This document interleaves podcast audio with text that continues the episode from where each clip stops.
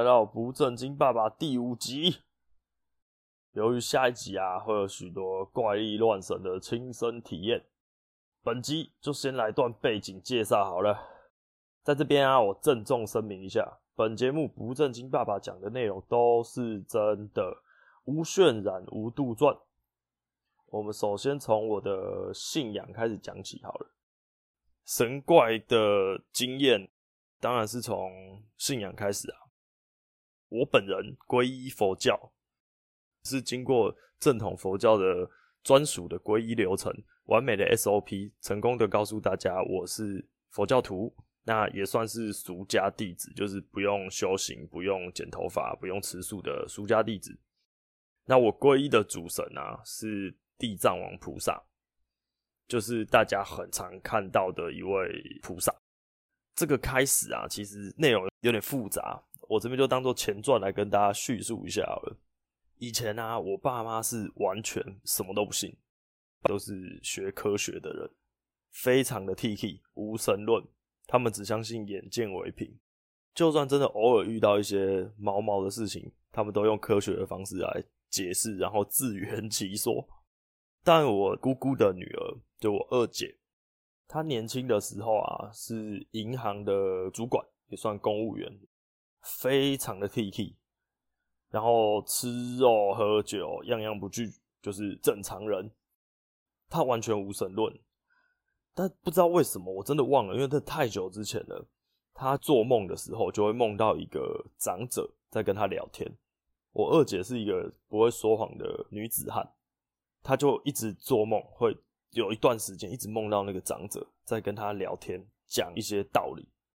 我二姐不以为意。但那个长者就是一直推荐他去认识佛教啊，我姐她睡醒都历历在目，那个跟那个长者聊天，她都历历在目，她觉得嗯，这个就像一个接续性的梦，她也没有特别在意，但她现实都会跟梦境中有重叠，因为他们公务员有一些升等考试，银行员有升等考试，他有一个科目啊，完全没有念书，他就是应该要去考，他就哦好了。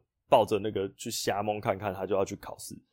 他前一天晚上在睡觉的时候，考试前一天，他又梦到那个长者。那个长者跟他说：“你如果相信我的话，我跟你打个赌。如果你明天考那个你完全没念那个科目，你考个某一个分数非常精准，我忘记，比方说八十六分。如果你明天这个科目考到这个数字，那你就来找我。”就这样一句话，那我姐在梦里面也半梦半醒吧，她竟然跟答应人家说好，如果考到那个，比方说八十六分，我就去找你。睡醒之后，她自己也是笑笑的。第一个，我没念书，我怎么可能考到那种接近八九十分？第二个是，你是要我去找你，我根本不知道你是谁，我也不知道要去哪里找你，所以我答应你也是答应个屁，我根本不知道要去哪里嘛。所以他就去考试了。考试过了一阵子，放榜之后。我姐脸绿掉了，她真的考了那个八十六分，但因为我姐是一个很豪爽的人，她觉得就算我在梦境里答应了这个老人，我还是要遵照，就是好，那我就去找他。但是我要去哪里找呢？你又没电话，你怎么打给他？做梦都没梦到他，就之后也没有再梦到说详细要去哪里。我姐就开始瞎蒙，她就开着车，然后跟我跟我哥吧，还是跟我另外一个姐姐，我忘记了，他们就开着车。从宜兰开开开一路南下，没有任何的卫星导航，没有任何的指标，就想走到哪里走到哪里。结果他们就到了南投的埔里，下去之后乱绕乱绕绕到一个山腰，看到一间地藏院。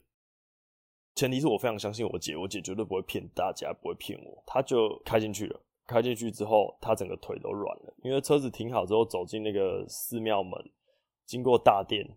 大殿里面的主神，就跟他平常晚上会梦到的那位长者长得一模一样，就是地藏王菩萨。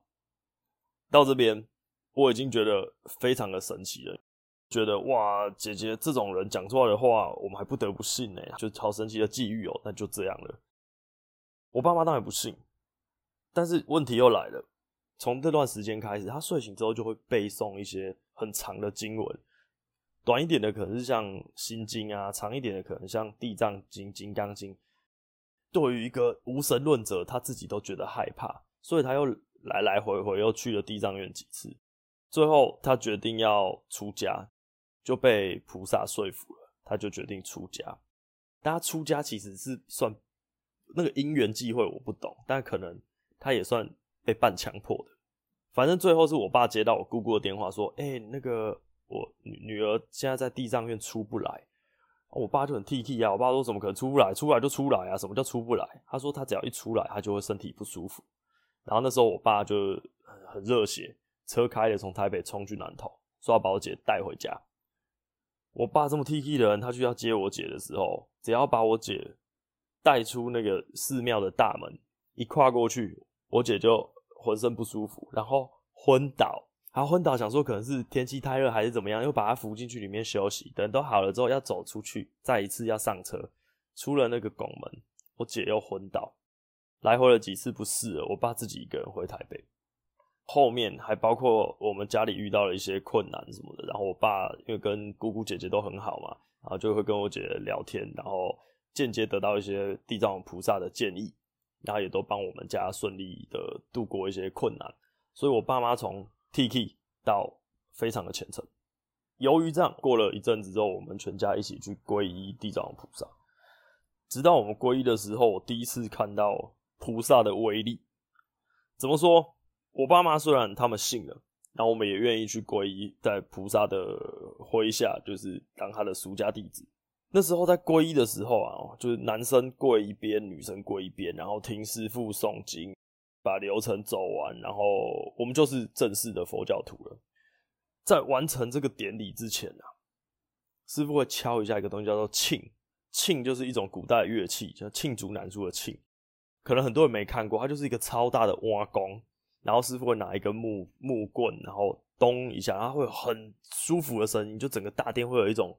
嗡嗡嗡的回音，然后听进去，你会觉得那个共鸣会震到身体里面去，很舒服，很舒服的声音。敲第一下的时候，我就看到远处我妈晃了一下，那我们很专心嘛，没事，也没跪很久啊，就几分钟的过程而已。师傅敲第二下的时候，天哪，我妈哎了一声就倒在地板。在敲第三下的时候，我妈昏倒了。我妈是一个身体非常健康的人，当天绝对不是空着肚子去参加这个仪式，因为我们都会先在。地藏院里面先吃饱饭，吃那个素菜，吃完之后我们才去做这件事情。我妈竟然昏倒，绝对不是饿昏了，她就昏倒了。主持的法师就很紧张，赶快过来压着我妈的头，然后念很多经文，我们听不懂。然后越念，感觉那个口气很生气，好像我们看到师傅在骂人一样，就噼啪噼啪噼啊，越念越凶，越念越凶。然后我妈就回来了，回来之后我们就顺利把这个流程结束。结束之后问师父，师父说：“哦，因为有一些其他空间的朋友想要黏着我妈啦。啊，如果我妈皈依了，受到菩萨的看照的话，他们可能不方便黏到我妈身上，所以他们就不高兴，所以就把我妈弄昏。我看着那个当下我妈昏倒的时候，我才真的觉得这件事情是鬼神的力量真的存在世界上，那是我真心的相信。我觉得好神奇哦。”皈依之后一大段时间，其实我也没有特别的感应，我只觉得哦，好像我多了一个身份，但是对我人生一点都没有影响，也没有什么感觉自己比较厉害、比较受照顾，还是走路后面会有光芒都没有，我就是佛教徒，就这样。我相信就跟一般从教会走出来基督徒一样，他们也就是一般人，只是多了一个宗教的身份。但有一次，我真实真实的体会到我自认为的神迹。大学的时候，学校比较远，那有时候会开车上下课。我回家的时候，我都开那个新北市的环快合体。我平常开车的速度正常，不会太慢，尤其是半夜的时候，我们在开合体，旁边都没有响弄，我们就会不自觉的稍微超速一点。但有一天，我在回家的路上，突然半夜的合体，我踩下了刹车，而且是刹的很急的那种刹车。我那个刹车踩下去的那个零点五秒。我有点生气，就是啊，我在干嘛？我为什么要刹车？左边没巷子，右边没巷子，前面没车，后面没车，我刹个屁！就在过了零点五秒之后，从脚踏车可以进出、行人可以进出的洞，突然窜出一台摇摇晃晃的摩托车，横横冲出来在我面前。我那时候刹车踩到底，到整台车在摇晃，刚好那个人闪过，大概差几十公分，我不清楚。那时候太快了。我那时候吓到真的是椅背屁沟全部都是汗。回想起来就是超神啊！我从来没有因为这种无意识的情况下踩下刹车。那次应该是菩萨有提醒我，叫我开慢一点，不然谁会在半夜没有路况的河堤莫名的重踩刹车？这是我遇到的一件事情。之后啊，在认识我太太之后，遇到了更神奇的神机。这本来其实要放下一集妖魔鬼怪的事情再跟大家讲，但我先来讲个小故事来吊吊胃口好了。那时候我跟我太太那时候女朋友刚在一起没多久，跟两个室友租屋在台北市，一个室友就住隔壁，另外一个室友也住隔壁，但是几乎都不回家。那约会嘛，有时候都会去太太家找她。有一天，太太突然打给我，很生气跟我说：“你今天有没有来我家进我房间？”第一。我根本没他家钥匙，我怎么进他房间？所以我刚刚没有，我没有去，我真的没有去你家。他就很紧张，过了没多久，赶快打给我说：“你快点过来，很可怕，你快点过，而且是哭着打给我。”我想说，嗯，有危险，立刻冲去他家。原来是怎么样？他回家之后啊，他发现他房间那个雅房里面，他会挂洗澡的浴巾，浴巾上有一个手掌印，那个手掌印的指头。大概是平常人指头两倍长，手掌一样大，所以就是一个指头特别长的手掌印，而且是整个印在他的浴巾的正中心。那我想这个也没什么，就可能是你擦擦手的时候就回到，然后指头那边的印子比较长，把它拨一拨，把毛拨一拨就没事了嘛。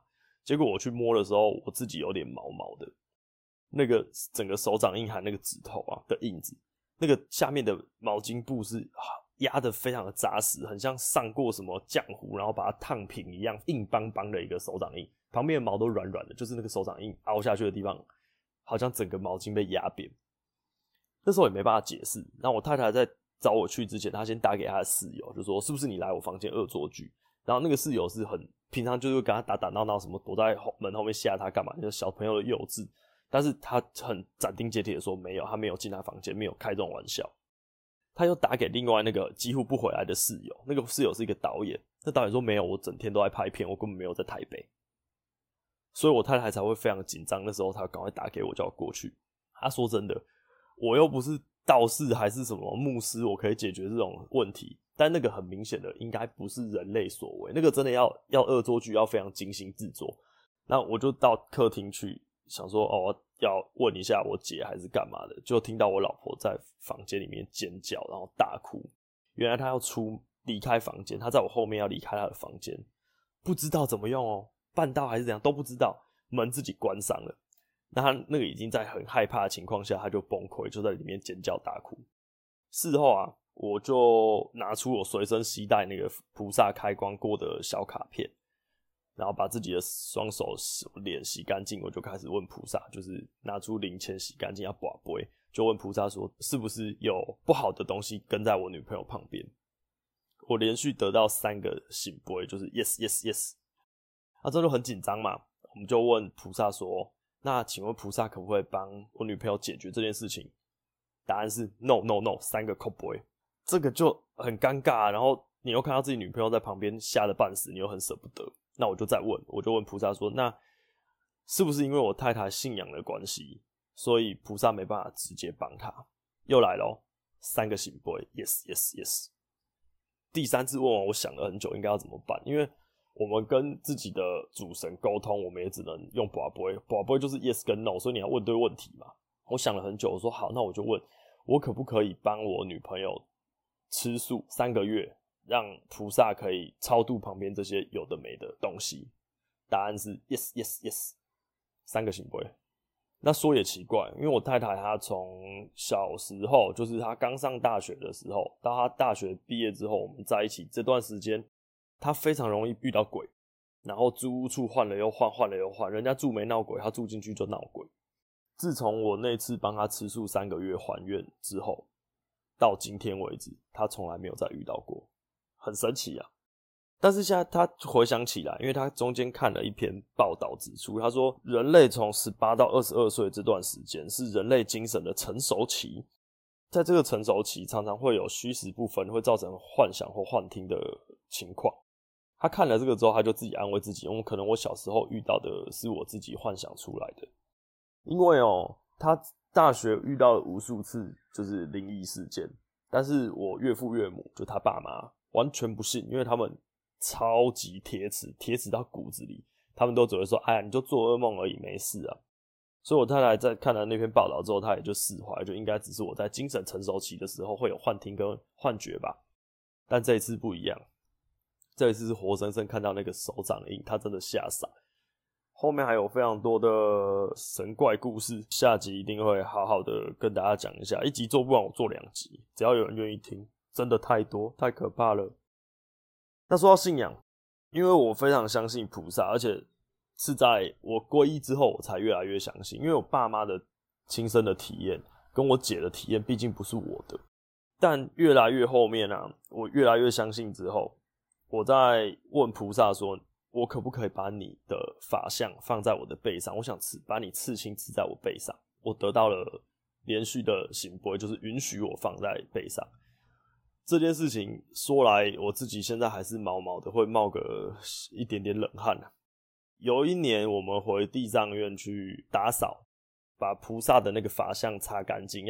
那个非常高，我记得好像七八公尺，我们要爬着鹰架上去打扫，这样子。那回去的时候，突然有。我姐跟师傅就是把我叫去旁边，跟我说：“哎、你背后借我看一下。”那时候我菩萨刺青已经刺好，我没有跟任何人说，可能只有几个朋友知道，但一般人不知道我背后有菩萨的法相，更没有去跟我姐讲。就他就跟几个师傅就说：“哎、给我们看一下，给我们看一下。”就我就把衣服掀起来，让他们看我背后的菩萨像。他们说：“哇，跟菩萨长得一模一样哎！”那个时候我真的超毛，因为我真的没跟他们讲过，然后我就还是。怕怕的问了一句说：“啊，你们怎么知道？”他说：“菩萨有说啊。”Oh my god！我的整个汗毛真的是都竖起来了。事后有一些慢慢的印证，其实我后面会非常容易遇到一些有的没有的事情啊，应该跟菩萨的刺青有关系啦。我到后来本人就很像灵异磁铁。虽然我看不到，但我常常听得到，而且会遇到很多有的没的事情，真的非常的可怕啦。那信仰都不能只讲我的信仰啊。像我太太呢，虽然她有一个她自己不太理解的身份，就是她小时候被受洗过。什么叫做被受洗？就是小时候在没有认知能力，然后。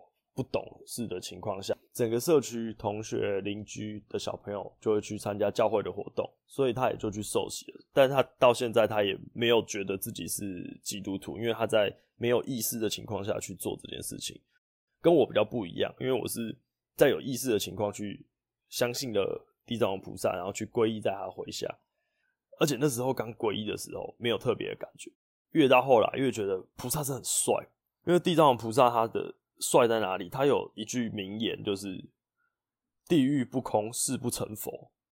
他想要用一己之力啊，去度化整个地狱的众生，让大家超度轮回到更好的境界。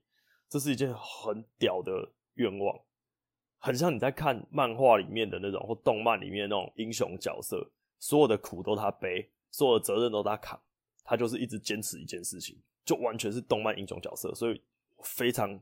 崇拜我的老板。那说到我太太，她其实没有信，也没有不信，就变成什么都相信，但是不迷信。像我们到一个地方去做工作，可能附近有土地公庙，我们就去拜拜啊，祈求土地公给个保佑啊，照顾一下我们。公司或家里，我们也会拜地基主，因为地基主就在保护这个家嘛。那一个月请人家吃一两顿饭，合情合理。而且说到地基组，我们之前公司的地基组非常的可爱，很爱与人类沟通。然后有一个寺庙是我跟太太之前常常会去，就北海岸的十八王宫，就祈求人类平安，宠物也要平安。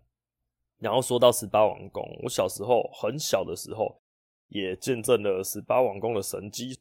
有一次他新加坡朋友来台湾，然后我爸就带着朋友跟我们全家去十八王宫拜拜，顺便逛一下北海岸。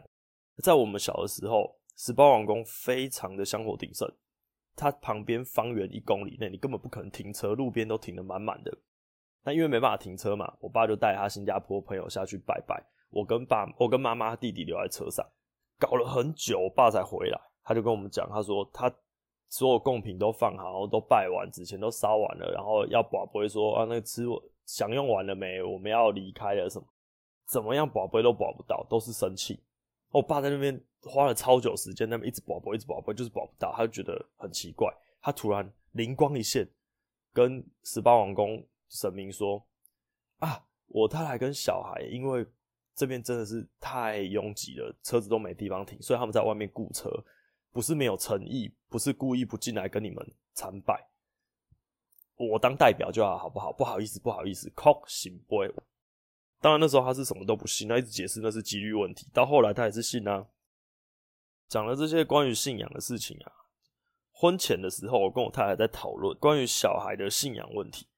像我们在看电影的时候，很多国外的小孩出生就是婴儿啊，就被带到教堂里面去，然后受洗。但这件事情其实是被决定的，我们也不想要我们的小孩，因为我们帮他决定什么事情，而他信仰什么宗教。我们希望是等到他一切都懂事了之后，他可以自己去做选择。但是小朋友一定会问嘛，为什么我爸爸你信地藏王？我们会解释给他听，但我们不会渲染，我们不会推荐，不推。希望他自己去体会，自己去了解，甚至他是完全无神论者，我们也没关系。那在小孩出生之后啊，其实君君他到一岁半之前，他完全无法睡过夜，他每天就是半夜要起来，少则两三次，多则七八次，而且都是那种半梦半醒在喊名，睡不着，尖叫，叫也叫不醒，暴哭，乱踢乱打。我们困扰了非常久，那去看医生，医生都每次都说，哦，这可能再一阵子就好了，小孩睡不过夜很正常，时间可长可短。时间久到甚至我们去找医生的时候，医生说，我帮你介绍一下儿童专门的睡眠科好了，这个情况好像不是很正常，所以我们就因为医生的推荐，我们去一个大医院，国立大医院，马西伯好啦，真的没有用，还是睡不过夜。那这中间。我太太要请教她好朋友说，她就问那些妈妈朋友说怎么办？有朋友就推荐说，请去拜床母，床母可以让小孩安心睡过夜。但是去查了一下，床母好像一旦拜下去，就是每个月要一直拜，拜到这个小孩十六岁成年。中间也去过行天宫收惊，去给那个阿伯就拿香在我儿子前面这样晃来晃去，点一下，马西伯好，就是效果也没有很明显。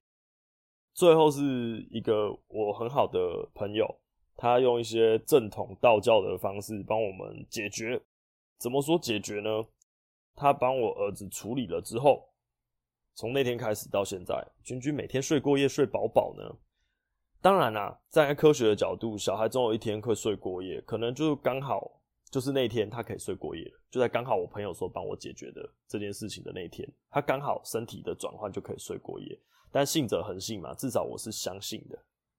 这集并不是在推广信仰，我只是在跟大家讲一下我亲身的体验。为什么我会信地藏王菩萨？我中间遇到了什么事情？可怕的事情，我们留下一集一定会跟大家说啦。还有一件很可怕的事情要跟大家分享。结婚之后有一件事情都解决不了，很可怕，真的很可怕。就是我太太啊，她觉得我脚很臭。这个东西其实就男生来说，可能你外出一整天，然后又打球去运动、健身房流汗，的确会有一些汗臭味。但我真的不觉得我脚是那种顶臭的，因为自己闻不出来。但因为太太就是那种全身香喷喷，永远都香喷喷，他就觉得为什么我脚这么臭？那君君啊，在出生之后，他才知道，原来男生都很臭。就算一个这么可爱的小孩。他那个双手一直握拳，小时候小朋友没有安全感，在婴儿时期，他小的小朋友的手都握着拳头，里面一直流汗。那你又怕他抓伤自己的眼睛或什么鼻子，因为他们那个没有意识嘛，所以都会戴那个防抓手套，小棉布手套，然后就闷在里面，又握拳又流汗。他这个小朋友的手真的爆臭，很像鱼死掉两天握在手里那种味道，真的超臭。然后之后他开始学走路、穿鞋。尤其穿那种袜子鞋，不穿袜子的那种袜套鞋，那个臭到真是比他爸爸臭一万倍。所以，我们今天的好物推荐，我们来推荐羊毛袜，一个美国很大品牌的羊毛袜。这个羊毛袜彻底的解决我婚姻失和的机会。它是一双美国的终身保固羊毛袜。它那个做的，我记得它做好像是在佛，蒙特州做的，全世界的这个品牌的袜子都在佛蒙特州他们的工厂里面做，因为佛蒙特州它有大雨啊、大雪啊、沼泽啊、大太阳，各种天气极端气候他们都有，所以他们本身袜子就会经过这些他们自己工厂周边的很恶劣的环境、很极端的气候下使用。那为什么我要推这个袜子？我全身上下的衣着我都不在意，我就是国民品牌的衣服、裤子都 OK。但我从以前我就最最在意袜子。你走路就要穿走路的袜子，你打篮球就要穿有那种篮球袜，那你要登山健行就要穿登山袜。但我自从买到了这双袜子之后，我真的是吓到了，羊毛袜超厚。你会觉得说台湾那么闷热，羊毛袜怎么穿？错，完全错误。大热天你穿着这个羊毛袜出门，你会觉得全身都在流汗，就只有脚是干爽的，而且凉凉的。我就是很神奇，我不知道为什么。那当然，冬天不用讲，保暖效果又很好，里面也不会这样湿湿滑滑的。重点是，你再怎么样去泥泞里面踩水啊，湿一整天，在工地走路有什么各式各样的脏污跑到你的鞋子里，流汗什么的，这双袜子都不会臭。甚至我穿这双袜子去爬山两天一夜，我可以不用换袜子之外，走了一整天七八个小时的山路，到营地的时候脱下袜子，一点味道都没有，脚还是干爽的。我觉得真的是屌爆，但是这个是屌爆之一，屌爆之二是它终身保固。这个袜子酷就是酷在，只要你把它穿破了，不是你自己把它剪破，被你家狗咬破，被割破，你是自然的把它穿到破掉的话，你就是寄回你的买的地方，或者是拿回你买的地方，直接再送你一双新的。虽然它价格真的不便宜，我真的是狂推。这就是今天的好物分享，谢谢大家。我们下一集妖魔鬼怪见，拜拜。